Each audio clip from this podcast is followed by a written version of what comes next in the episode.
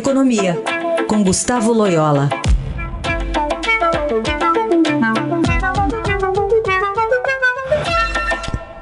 Loyola, bom dia, boa semana. Bom dia, boa semana a todos.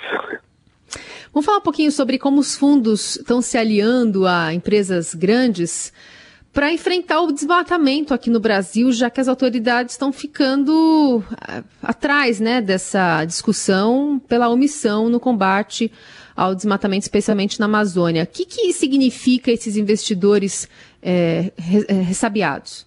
Bom, isso é resultado de, da formação de uma consciência ecológica ao longo dos anos, né?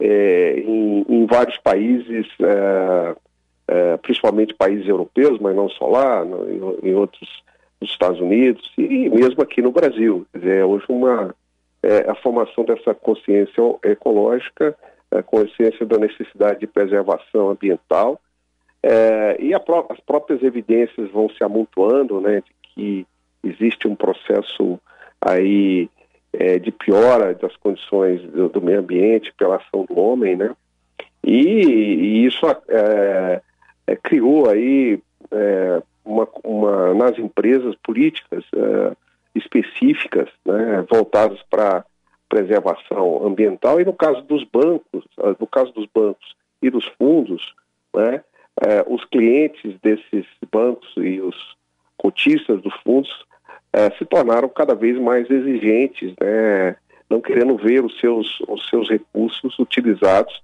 por empresas ou em atividades que são eh, danosas ao, ao meio ambiente, né.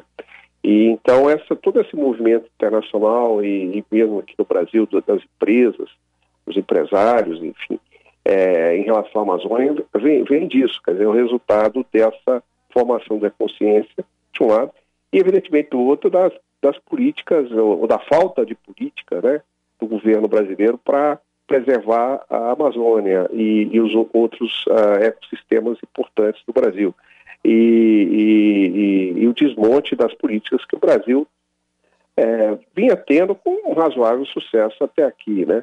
Então, é, isso, isso evidentemente está é, forçando o governo brasileiro a rever as suas posições, né?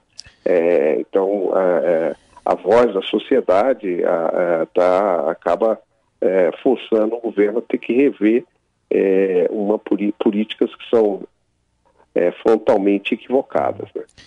Loyola, é, eu queria uma percepção sua também, ao seu nível de, de expectativa de reversão disso por parte do governo, considerando, por exemplo, o que o ministro Paulo Guedes falou americanos semana passada, que eles desmataram e, e mataram índios.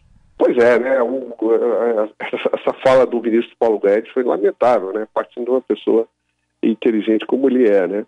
é, não tem nada uma coisa a ver com a outra. Eu acho que nós, a, a preservação uh, do meio ambiente é, é, é para o nosso próprio benefício. Né? Nós temos que, não é, não é que estejamos pensando no, nos outros nos países, mas sim é, no próprio Brasil e na, principalmente nas gerações futuras. Né?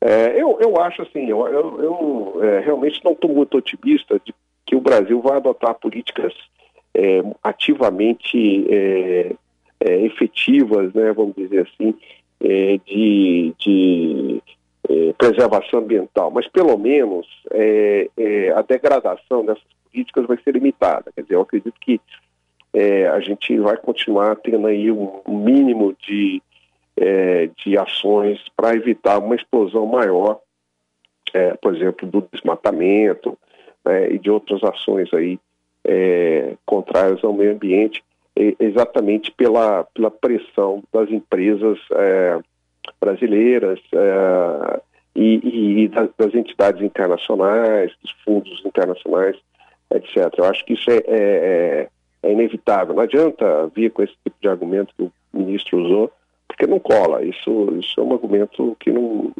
não tem nenhum, nenhum sentido, não faz nenhum sentido. Né? Mas, assim, eu não, não, acho que esteja no DNA desse governo né, a preocupação com o meio ambiente. Né? Porque, inclusive, vamos, cá entre nós, né, não teve nem preocupação com as vidas humanas, aí, no caso da pandemia, é, quanto mais com o meio ambiente. Né?